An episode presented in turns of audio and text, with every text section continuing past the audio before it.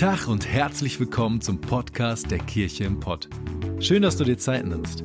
Wir hoffen, dass du die folgende Predigt echt genießen kannst und sie dich persönlich weiterbringt. Wir wünschen dir eine ermutigende und inspirierende Zeit. Viel Spaß.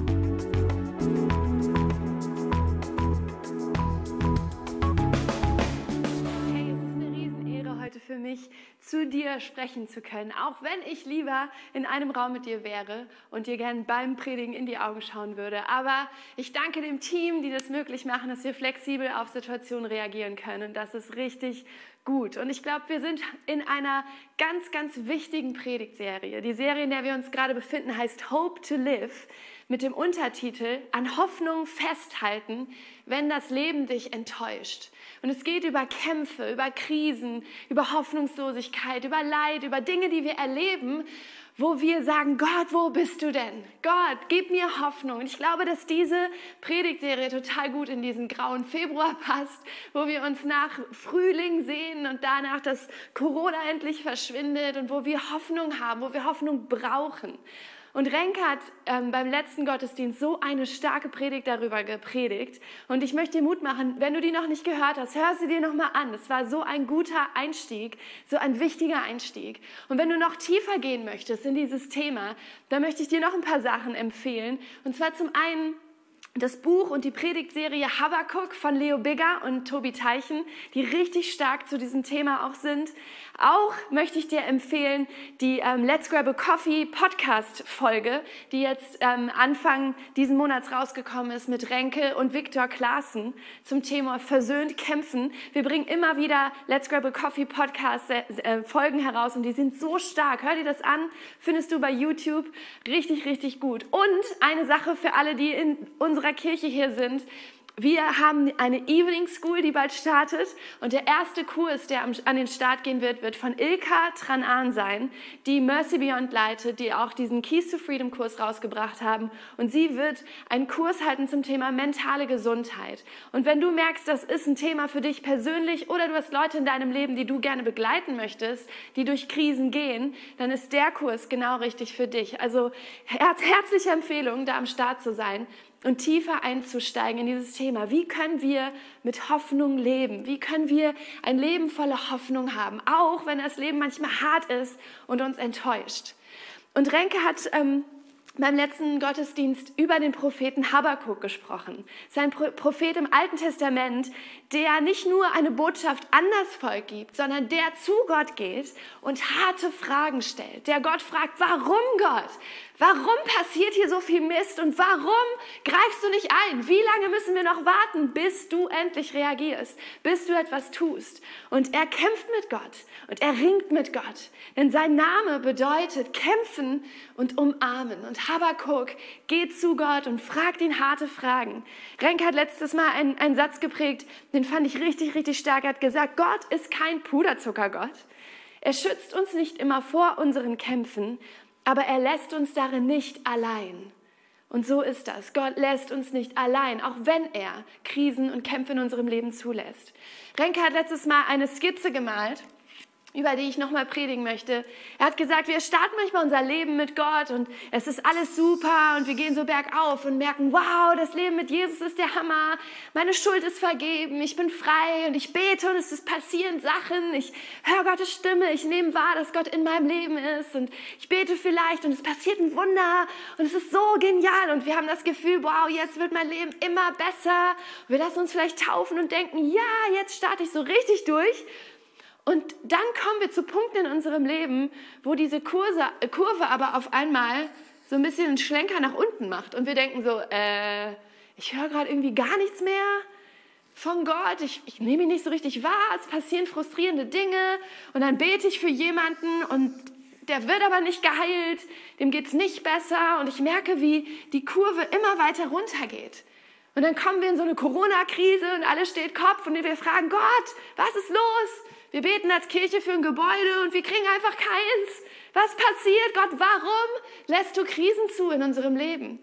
Und die Frage ist, was machen wir, wenn wir uns in so einem Tal befinden, wo wir auf einmal nicht mehr so viel von Gott spüren, wo wir uns nicht auf so einem Hoch befinden, sondern wo wir durch Krisen hindurchgehen, wo wir das Gefühl haben, Gott, wo bist du? Und ich möchte gerne weiter mit euch darüber sprechen, was tun wir, wenn wir im Tal sitzen? Was tun wir, wenn Krisen in unserem Leben passieren?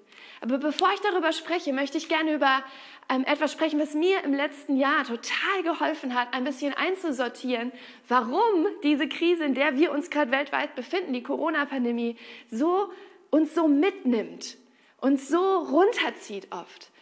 Ähm, Psychologen sagen, dass unsere Seele vier Bedürfnisse hat, die erfüllt sein sollen, wenn es uns gut gehen soll. Die erfüllt, die wir brauchen, damit wir uns sicher und stark fühlen. Das erste Bedürfnis ist, dass unsere Grundbedürfnisse erfüllt sein müssen. Erstmal unsere körperlichen Bedürfnisse. Wir brauchen Essen, wir brauchen gute Ernährung, wir brauchen Schlaf, wir brauchen Gesundheit. Und wenn wir merken, wir sind angegriffen darin, wir haben zum Beispiel, wir, wir schlafen nicht gut, alle Eltern von kleinen Babys sagen Amen, dann können wir in eine Krise kommen. Oder wir merken, wir werden krank, unser, unser Körper fühlt sich schwach, dann kommen wir in eine Krise, dann, dann zieht uns das runter, dann werden wir frustriert. Oder wenn so eine Pandemie, so ein Virus unser Leben bedroht und wir merken irgendwie, wow, unsere Gesundheit ist gefährdet, das kann uns unsicher machen, das kann unsere Seele aufwühlen. Das ist das erste Bedürfnis. Das zweite Bedürfnis, das wir haben, ist Kompetenz und Anerkennung. Wir brauchen es und das, danach sehen wir uns, dass wir etwas leisten, was einen Unterschied macht, wo andere sagen, wow, gut gemacht, vielen Dank, das hat weitergeholfen, es war gut. Wir wollen etwas leisten und erkennen, dass das irgendwie hilft und gut ist. Wenn wir merken, wir verlieren zum Beispiel unseren Job oder wir versuchen irgendwas und es gelingt einfach nicht oder wir kriegen immer nur negatives Feedback auf der Arbeit, dann frustriert uns das. Dann kommen wir in eine Krise, dann merken wir auf einmal, hier geht die Talfahrt bergab, weil es einfach nicht gelingt. Oder wenn wir durch so eine Pandemie immer alles, was wir geplant haben, umwerfen müssen und wir merken irgendwie, wir müssen uns nur noch um Dinge drehen, die uns überhaupt gar keinen Spaß machen, irgendwelche Regeln und was auch immer umwerfen, dann kann uns das frustrieren. Also das erste Bedürfnis ist, dass unsere Grundbedürfnisse erfüllt werden. Das zweite ist, dass, dass, uns, dass wir Kompetenz und Anerkennung fühlen möchten. Und unser drittes Bedürfnis ist, wir möchten uns zugehörig fühlen. Wir sehen uns nach einer Gruppe von Menschen, die wo wir wissen, die unterstützen uns, die sind an unserer Seite. Das sind so meine, meine Buddies, mit denen ich unterwegs bin, die mir Zugehörigkeit geben, mit denen ich mich verbunden fühle. Und wenn wir merken, Beziehungen zerbrechen oder es kriselt irgendwie, dann, dann kann das eine Krise auslösen in unserem Leben. Dann merken wir, oh, ich fühle mich irgendwie allein, ich fühle mich nicht wohl, ich fühle mich nicht unterstützt. Oder wenn so ein Virus uns dazu zwingt, uns zu isolieren und Beziehungen auseinanderreißt und wir uns missverstehen, weil wir Dinge unterschiedlich sehen, dann kann uns das in Krisen führen. Und das vierte Bedürfnis unserer Seele, was Psychologen sagen, ist Autonomie. Wir, wir brauchen Freiraum, um uns zu entfalten, um Entscheidungen zu treffen, um, um, um, um Grenzen zu setzen, wo wir wissen, okay, das ist das, was ich möchte. So möchte ich leben. Und wenn wir das Gefühl haben, andere gehen ständig über unsere Grenzen rüber, dann, dann kann uns das in eine Krise bringen. Wenn wir das Gefühl haben, wir können hier nicht selber entscheiden, wir können nicht gestalten, wir haben keinen Freiraum. Oder wenn so eine Pandemie uns dazu zwingt, immer alles Mögliche zu machen, was irgendjemand uns diktiert, dann kann uns das in eine Krise führen. Du merkst also, diese Krise, in der wir uns als Welt befinden, hat im Grunde alle unsere vier Bedürfnisse angegriffen. Und wenn du dich deshalb genervt fühlst, auch wenn du nur zu Hause bleiben sollst, wenn du dich heruntergezogen fühlst und müde fühlst, dann ist das ganz normal. Ich glaube, jeder von uns hat in den letzten zwei Jahren solche Gefühle durchgemacht und wir sind zusammen durch eine Krise gelaufen. Und es ist, glaube ich, manchmal ganz gut anzuerkennen, dass das passiert ist und dass wir uns Zugehörigkeit und Verbundenheit wünschen und dass wir uns wünschen, einfach aufblühen zu können und Dinge gut machen zu können und entscheiden zu können und gestalten zu können und gesund zu sein. Wir sehnen uns danach. Die Frage ist nur, was tun wir, wenn diese Dinge frustriert werden? Und dass sie frustriert werden, ist normal. Jeder Mensch erlebt das, dass wir mal krank sind, dass man mal Dinge nicht richtig macht, dass mal Beziehungen kriseln. Das ist ganz normal, gehört zum Leben dazu.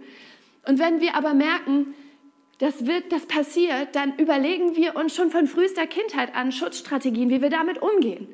Wie reagieren wir auf Frust? Wie reagieren wir auf Krisen? Renke hat letztes Mal gesagt, wenn wir in unserer Beziehung zu Gott, wenn es da kriselt, dann können wir entweder versuchen, hier wieder den Berg irgendwie hoch zu kraxeln und irgendwie, wir versuchen alles richtig zu machen, die richtigen Dinge zu lesen in der Bibel und zu beten und irgendwie vielleicht auch zu überspielen und sagen, hey, Gott ist so gut und ich bin ein guter Christ und ja, alles ist super. Oder vielleicht werfen wir alles hin und sagen, nee, pff, das war alles Quatsch, ich gehe wieder zurück auf los, ich lasse das sein. Wir ziehen uns vielleicht zurück von Menschen. Wir, wir versuchen irgendwie klarzukommen mit dieser Krise und wir kämpfen. Und jeder von uns hat da seine persönliche Art und Weise, wie wir kämpfen. Und manche von diesen Strategien, die wir entwickelt haben im Laufe unseres Lebens, sind gut, wir kommen damit zurecht. Und mit manchen stehen wir uns total selber im Weg. Und ich glaube aber, dass es einen guten Weg gibt, mit Krisen umzugehen und den wir lernen können, den wir auch aus der Bibel lernen können. Die Bibel sagt zum Beispiel in 1 Timotheus 6, Vers 12, kämpft den guten Kampf des Glaubens. Es gibt eine gute Art zu kämpfen. Wir können lernen, gut zu kämpfen und mit Krisen, die wir erleben, mit Frust, den wir erleben, gut umzugehen, positiv und gut durchs Tal zu gehen. Und wir wollen von Habakkuk lernen und in die Bibel schauen, wie können wir das tun. Und ich habe drei Punkte für euch mitgebracht, mit denen, ähm, durch die ich mit euch durchgehen möchte. Der erste Punkt ist, komm nah und sei ehrlich. Komm nah und sei ehrlich. Ich glaube, unsere menschliche Reaktion im Tal ist oft, dass wir uns zurückziehen und sagen, nee, pff, du hast mich jetzt hier frustriert, ich bin enttäuscht von dir, ich nehme erstmal Abstand von dir, wenn wir mit Menschen in Konflikt sind. Und wir reden vielleicht mit allen möglichen anderen Menschen über die Person. Boah, das hat mich total frustriert. Wir müssen erstmal sortieren, was ist da eigentlich los, anstatt direkt zu der Person zu gehen, mit der wir ein Problem haben. Und auch von Gott ziehen wir uns manchmal zurück, wenn wir in Krisen geraten, in Täler geraten und, und nehmen erstmal Abstand vielleicht. Aber Gott sagt, hey, komm nah, komm nah. Und er lädt uns ein, ehrlich zu sein und zu ihm zu kommen. Und Renke hat in der letzten Predigt schon viel über diesen Punkt gesprochen, dass Habakuk ehrliche, echte, harte Fragen an Gott fragt, in sein Gesicht hinein und mit ihm ringt, mit ihm kämpft und, und nicht auf Abstand geht, sondern sagt, Gott, ich will es von dir wissen. Ich will wissen, warum Dinge passieren. Und er geht zu Gott. Und weißt du, die Bibel ist nicht voller Kühlschrank-Post-its, sondern die Bibel ist ein Buch, wo Menschen ringen mit Gott und ehrliche Fragen stellen. Und das ist erlaubt. Auch Jesus am Kreuz fragt Gott, warum hast du mich verlassen?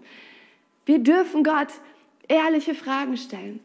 Und diese Frage, warum lässt Gott was zu? Dieser Kampf in uns, der passiert ja nur, weil wir ein biblisches Gottesbild haben. Weil wir glauben, dass Gott Liebe ist und dass Gott allwissend ist und allmächtig ist. Wenn Gott nicht Liebe wäre, dann würde er uns vielleicht sehen in unserer Krise und sagen, ah, pff, whatever, du musst da jetzt halt durch, ist mir egal. Dann wäre Gott gleichgültig. Aber wir wissen, Gott ist Liebe. Warum lässt er mich also hier drin in diesem Loch? Wenn Gott nicht allwissend wäre, dann könnte man sagen, oh Gott hat es nicht mitgekriegt. Gott kommt vielleicht an und sagt, oh, dir geht's nicht gut? Oh, das tut mir leid, ich habe es gar nicht mitgekriegt. Hätte ich das gewusst, hätte ich dir direkt geholfen. Aber wir wissen, Gott weiß, wie es uns geht. Und wir wissen auch, Gott ist allmächtig.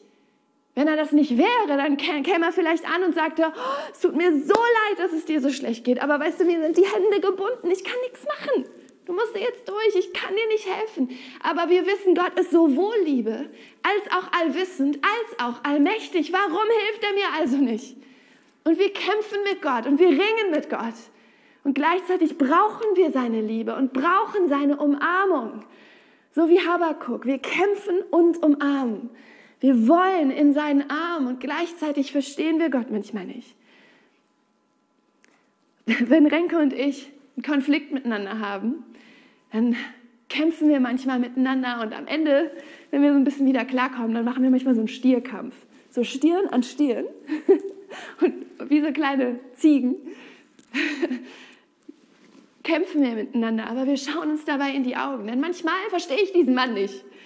Der ist so anders als ich. Und manchmal müssen wir miteinander ringen darum, was, was, was geht hier vor? Wer bist du eigentlich? Was willst du? Was ist das Problem? Und wir kämpfen und ringen miteinander.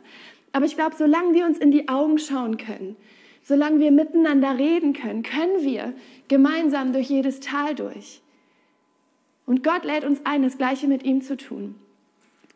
Ähm, Renk hat letztes Mal über den Propheten Elia gesprochen, der ihm begegnet, wo Gott Elia begegnet ist in einem Wind und er hat zu ihm geflüstert. Und Renke hat gesagt, wie kann ich Gott hören, wenn Gott flüstert? Indem ich nah rankomme, indem ich nahe komme.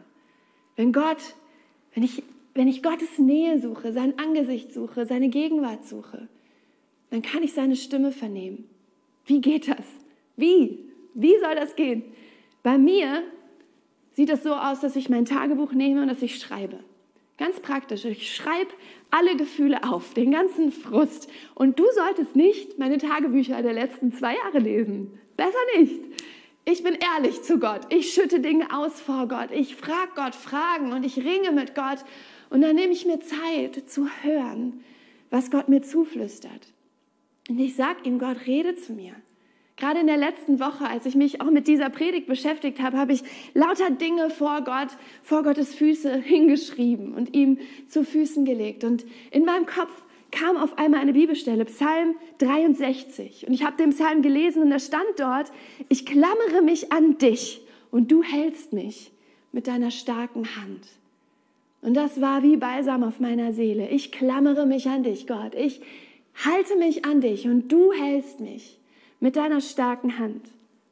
Schreib auf, was auf deinem Herzen ist. Komm nah und sei ehrlich.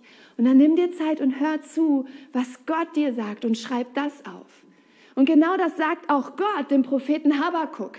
Als Habakuk zu ihm kommt und mit ihm ringt, sagt Gott zu ihm im Habakuk 2, Vers 1, was ich dir jetzt zeigen werde, sollst du säuberlich auf Tafeln schreiben, damit es jeder mühelos im Vorbeigehen lesen kann. Gott sagt zu Habakuk, Habakuk, schreib auf, was ich dir sage. Schreib auf, damit du dich daran erinnern kannst, damit du das nicht vergisst, dass ich zu dir gesprochen habe, dass ich in schwierigen Zeiten in deiner Nähe bin, dass während du mit mir ringst und kämpfst, dass ich in dein Ohr flüster. Schreib auf.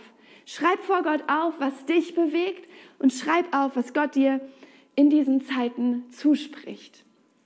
Das ist der erste Punkt. Komm nah und sei ehrlich. Und meine Frage an dich ist, bist du bereit, in Tälern, in Krisen, mit Menschen und mit Gott Konflikte zu klären, indem du nah rangehst, in die Augen schaust und ehrlich Konflikte klärst und Gespräche führst, die wichtig sind. Das ist das Erste. Der zweite Punkt ist, bleib dran und warte geduldig.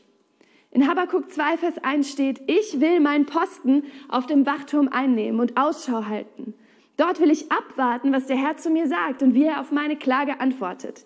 Da antwortete mir der Herr und sagte, was ich dir jetzt zeigen werde, sollst du säuberlich auf Tafeln schreiben, damit es jeder mühelos im Vorbeigehen lesen kann. Denn das, was du siehst, wird erst zu einer bestimmten Zeit eintreten. Aber du kannst dich darauf verlassen, dass es eintrifft, auch wenn es eine Weile auf sich warten lässt. Du kannst darauf zählen, denn es ist keine Täuschung. Bleib dran und warte geduldig. Im Tal, warte geduldig. Ich hasse Warten. Warten ist furchtbar. Und ich glaube, wir sind es einfach auch gar nicht mehr gewohnt, oder? Wenn der Computer nicht sofort hochfährt, dann brauchen wir einen neuen. Wenn wir nicht sofort bei Google die Antwort finden auf unsere Frage, dann sind wir frustriert. Wenn wir nicht sofort eine Antwort kriegen per E-Mail, per WhatsApp, dann denken wir, denken wir, die Person hat irgendwas gegen uns. Wir können gar nicht mehr warten. Aber weißt du, die Bibel ist voll von Wartezeiten.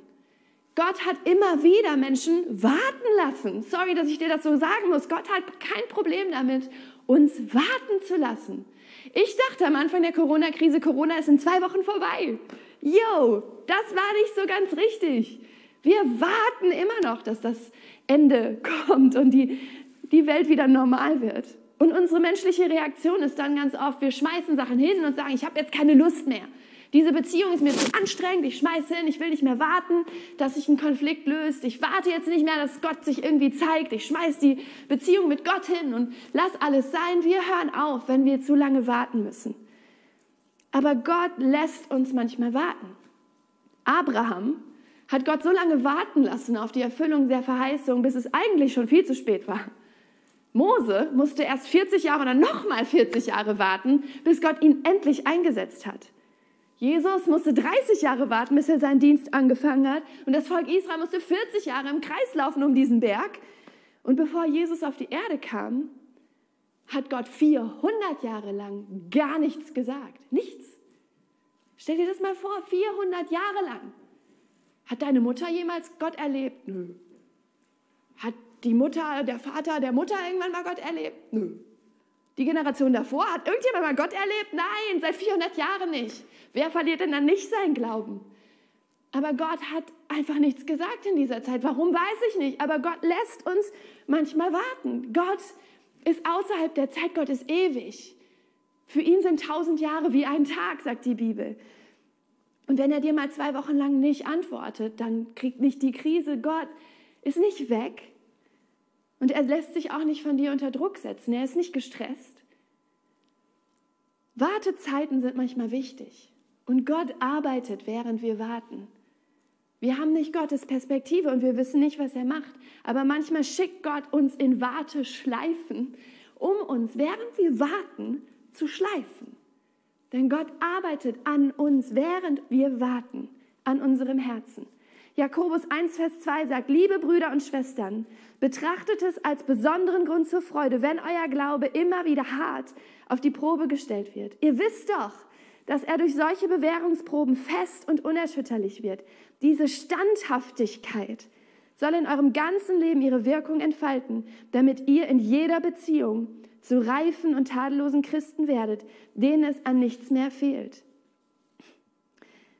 Standhaftigkeit, Geduld. Unser Herz lernt, während wir warten, richtig wichtige Dinge. Und ich glaube, es ist wichtig, dass wir in diesen Wartezeiten an Gott dranbleiben. Wir als Kirche warten schon lange auf ein eigenes Gebäude.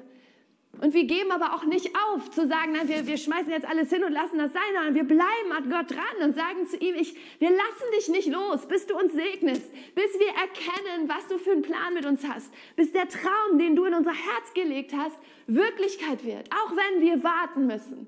Und ich weiß nicht, ob du bereit bist dazu, mit uns zu warten und dran zu glauben und zu Gott zu gehen, mit Gott zu ringen und zu kämpfen und zu warten, bis seine Zusage an uns Wirklichkeit wird. Es ist ein Aberglaube, den wir entwickeln, eine gute Art von Aberglaube, der sagt, ich verstehe das hier gerade nicht, aber ich lasse nicht los, ich halte fest, ich warte, ich bleibe dran, ich warte, bis Gott antwortet, bis Gott mir irgendwas sagt, irgendeine Perspektive zeigt und ich halte fest. Also in deinem Tal, komm nah und sei ehrlich. Und das zweite ist, bleib dran und warte geduldig. Und der dritte Punkt, den ich dir mitgeben möchte, ist, kämpfe demütig und lass dich verändern. Kennst du das im Gespräch mit Menschen, wenn wir manchmal so diskutieren und man hat das Gefühl, egal was ich jetzt sagen werde, der andere weiß eh schon, was er denkt und was er sagen wird und wird kein Millimeter von seiner Meinung abrücken. Das kennen wir, oder? Diese Gespräche, wo wir denken, so was soll ich jetzt noch sagen? Du weißt eh schon, wobei du bleiben wirst. Das hilft nicht. Da kommt man zu nichts. Und ich glaube, wenn wir mit Gott ringen im Kampf, dann müssen wir bereit sein, uns von Gott verändern zu lassen, demütig zu ihm zu kommen und zu sagen, Gott, ich halte dir mein Herz hin, bitte verändere mich, während ich hier auf dich warte und während ich im Tal bin und mit dir ringe, Tu das in meinem Herzen, was du nur tun kannst. Wir sehen Gott manchmal in diesem Tal wie so ein Mann mit Messer und Maske, der auf uns zukommt. Und wir denken, Gott, du, du willst mir was, du bist wie ein Räuber, der mich bedroht. Aber was ist, wenn Gott kein Räuber ist, sondern wenn dieser Mann mit Maske und Messer kein Räuber ist, sondern ein Chirurg, der dich heilen will, der dein Bestes will der etwas in deinem Herzen tun will, was vielleicht schmerzhaft ist, aber was passieren muss, damit du verändert wirst, damit du geheilt wirst. Gott hat vor, dass du in deinem Kampf nicht bitter wirst, sondern besser wirst, dass da was passiert in deinem Inneren, was wichtig ist, was nur passieren kann, wenn du dich der Krise stellst. Gott entlarvt in Krisen manchmal Dinge, die in unseren Herzen sind. Wie bei einem Sandwich, wenn man da drauf drückt, merkt man auf einmal, was drin war. Und manchmal passiert das in Krisenzeiten, in Druck, dass Dinge aus unserem Herzen kommen, die entlarvt werden müssen. Unsere Schutzstrategien, was wir uns angeeignet haben, wie wir kämpfen, wo Gott auf einmal sagt, damit kommst du nicht weit. Du kommst nicht weit mit deiner eigenen Kraft. Manchmal führt uns Gott bewusst an den Rand unserer eigenen Kraft, um uns zu zeigen, wie abhängig wir sind von ihm und wie wir uns manchmal mit unseren eigenen Kämpfen im Weg stehen. In Habakkuk 1, Vers 11 sagt Gott über die Feinde, die das Volk bedrohen. Dann jagen sie weiter, sie brausen dahin wie der Sturmwind, doch sie machen sich schuldig, weil sie ihre eigene Kraft zu ihrem Gott machen. Das ist ein krasser Satz, oder? Wenn wir unsere eigene Kraft zu unserem Gott machen, dann hat Gott in uns keinen Raum. Und erst wenn wir zum Rand unserer Kraft kommen und merken, ich brauche dich, Gott, ich kann mich nicht mehr selber retten. Ich kann mich nicht mehr selber schützen. Ich komme nicht mehr von eigener Kraft auf diesen Berg rauf. Ich, ich brauche dich. Ich bin in diesem Tal und merke, ich brauche dich. Dann kann Gott Dinge in uns tun, die so wichtig sind. Mich erinnert es an eine Geschichte im Alten Testament, an Jakob, der mit Gott ringt. Genauso wie wir darüber gesprochen haben. Er hängt an Gott, er kämpft mit Gott ist eine bisschen skurrile Geschichte. Am Anfang denkt Jakob, es ist ein Mensch. Dann merkt er, irgendwie ist da was, irgendwas Besonderes. Da steht ein Engel, Gott in Menschengestalt. Vielleicht war es Jesus, mit dem Jakob damals schon gekämpft hat. Und er kämpft mit ihm die ganze Nacht und er kennt am Ende der Zeit, das war eine heilige Begegnung, die ich hier hatte. Das war nicht normal. Und er kämpft und hält sich fest an, an dem. Und, und ich stelle mir das so ein bisschen so vor, er kämpft mit Gott und Gott sagt, oh, wie so ein Vater, der mit seinem Sohn kämpft. Du bist aber stark, Hilfe, du kannst mich ja gar nicht überwinden, wow. Und dann bricht Gott ihm die Hüfte. So, was? Warum? Warum macht Gott das? Und Jakob hängt an seinem Hals und sagt, ich lass dich nicht los, ich lass dich nicht los, bis du mich segnest. Und dann fragt Jesus ihn, wie heißt du? Und Jakob sagt, ich heiße Jakob. Und in seinem Namen steckt eigentlich seine ganze Geschichte, sein ganzer Kampf. Jakob bedeutet Verse, Fersenhalter. Denn Jakob hat schon sein ganzes Leben lang immer gekämpft mit seinem Bruder, hat immer versucht, nach vorne zu kommen. Schon im, im Mutterleib steht in der Bibel, bei der Geburt und auch später noch. Er hat Jakob das Erstgeburtsrecht abgeluchst über so ein Erbsen-, Linsengericht, was auch immer. Und er hat sich den Segen seines Vaters erschlichen. Er hat eigentlich immer betrogen und gekämpft, um voranzukommen, um gesegnet zu werden. Und in diesem Kampf sagt Jesus zu ihm, du bist nicht mehr Jakob. Am Rand deiner Kraft verändere ich dich. Du hast versucht, dein ganzes Leben lang immer den Segen zu erhaschen, immer weiterzukommen von alleine. Aber jetzt hängst du hier an meinem Hals und du weißt, du brauchst mich. Du kannst hier nur noch um den Segen bitten. Du kannst ihn hier nicht mehr erkämpfen, du kannst ihn hier nicht mehr ertricksen, du kannst mich einfach nur darum bitten und mir vertrauen, dass ich dich segnen werde. Und Jesus nennt Jakob an dieser Stelle Israel. Kämpfer Gottes, Prinz. Und in diesem Kampf, in dem Ringen mit Gott, passiert in Jakob eine ganz tiefe Veränderung. Es macht ihn demütig und er erkennt, es ist nicht meine Kraft, die mich rettet. Ich brauche Jesus, ich brauche Gott. Der Schlüsselvers von dem Buch Habakuk steht in Habakuk 2, Vers 4. Da steht, siehe, wer halsstarrig ist, wird keine Ruhe in seinem Herzen haben. Der Gerechte aber wird durch seinen Glauben leben.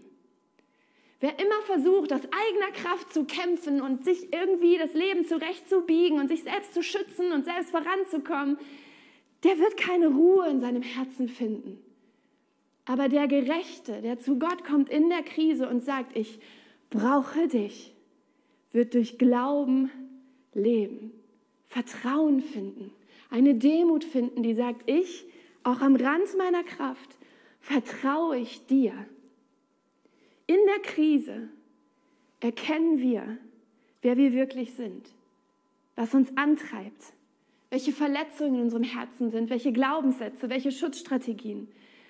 Wir erkennen, wer Gott ist und wer wir sind in ihm. Und das ist ein schmerzhafter Prozess. Und ich muss das von mir ganz persönlich sagen, dass in den letzten zwei Jahren Dinge in meinem Leben hochgekommen sind, wo ich dachte so, wow, warum, warum macht das so viel mit mir? Was kommt da aus mir raus? Und Gott hat mich an den Rand meiner Kraft geführt, um mir zu zeigen, hey, du musst nicht immer die Lösung haben. Du musst nicht immer vorankommen. Du musst nicht immer gut dastehen. Es ist okay. Du kannst loslassen und mir vertrauen.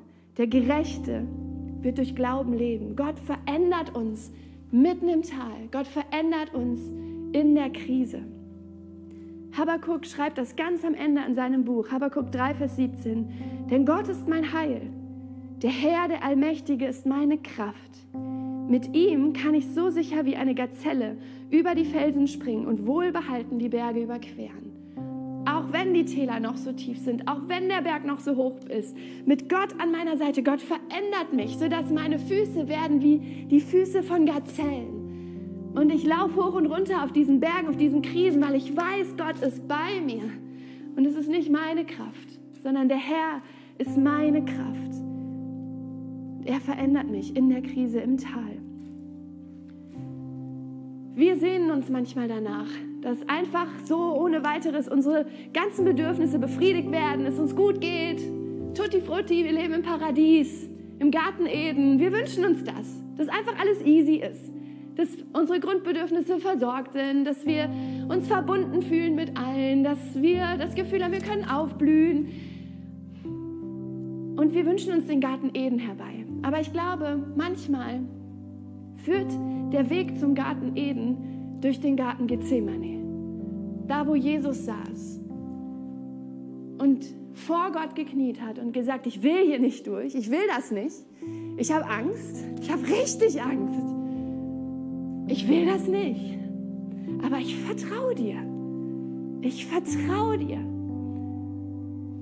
Und die Bibel sagt, Hebräer 12, Jesus wusste, weil Jesus wusste, welche Freude auf ihn wartete, nahm er den Tod am Kreuz auf sich und auch die Schande, die damit verbunden war, konnte ihn nicht abschrecken, weil er wusste, ich kann Gott vertrauen und am Ende wird Freude auf mich warten. Und weißt du, welche Freude auf Jesus gewartet hat? Die Freude, mit dir Gemeinschaft haben zu können dir die Hand reichen zu können und zu sagen, hey, komm, du darfst in die Nähe des allmächtigen Gottes kommen. Ich bereite den Weg. Das war die Freude, warum Jesus da gekniet hat und gesagt hat, ich will das nicht, aber nicht mein Wille geschehe, sondern dein Wille, Gott. Und ich weiß, warum ich das tue. Jesus ist durch dieses heftigste Tal gegangen für dich, damit er mit dir durch dein Tal gehen kann. Und ich bin Jesus so dankbar dafür. Und ich weiß nicht, ob du eine lebendige Beziehung mit Jesus hast, du weißt, in meinem Tal ist er an meiner Seite, ist er meine Kraft, ist er das, was mir Erfüllung bringt. Und ich möchte dich einladen, heute Morgen zu sagen, ich will nicht mehr alleine durch meine Täler gehen, sondern ich lade heute Morgen Jesus ein, mitten in mein Tal, mitten in meine Gefühle, in meine Krise und sage ihm, Gott, ich vertraue dir. Ich gebe dir mein Leben. Und wir machen das oft so bei uns, dass wir einfach am Ende von der Predigt den Raum geben, die Zeit geben, dass Menschen antworten können. Und dass du ganz still in deinem Herzen sagen kannst, Gott, ich gebe dir mein Leben. Komm in mein Leben. Bete das ganz still in deinem Herzen, wenn es dein Wunsch ist. Vielleicht zum allerersten Mal, vielleicht wiederholt. Sag, Jesus, komm in mein Leben. Und wenn du dieses Gebet gebetet hast und ganz neu mit Jesus durchstartest, dann möchten wir dich gerne begleiten darin. Wir laden dich ein, zum Gebetsstand zu kommen. Wir möchten dir eine Bibel schenken. Wir möchten mit dir ins Gespräch kommen und dir helfen, deine ersten Schritte im Glauben zu gehen.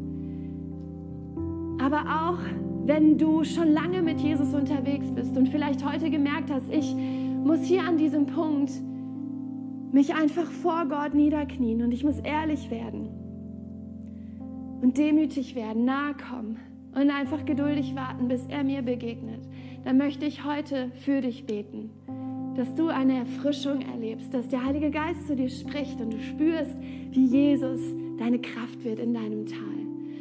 Und Jesus, ich segne jeden einzelnen Menschen, der diese Worte hört. du hast versprochen, dass du an unserer Seite bist im Tal, dass du uns hörst und dass du antwortest. Auch wenn wir manchmal warten müssen, dass du uns nicht verlässt und dass du uns in unseren Krisen veränderst. Und ich bete, dass diese Veränderung passiert, dass du unsere Kraft wirst. Und ich bete jetzt für das Herz, das deine Kraft braucht, heute Morgen, heute Abend, weil auch immer Menschen diese Predigt hören. Ich bete, dass du unsere Kraft wirst und dass du dich verherrlichst in unserem Leben, während wir sagen, wir vertrauen dir.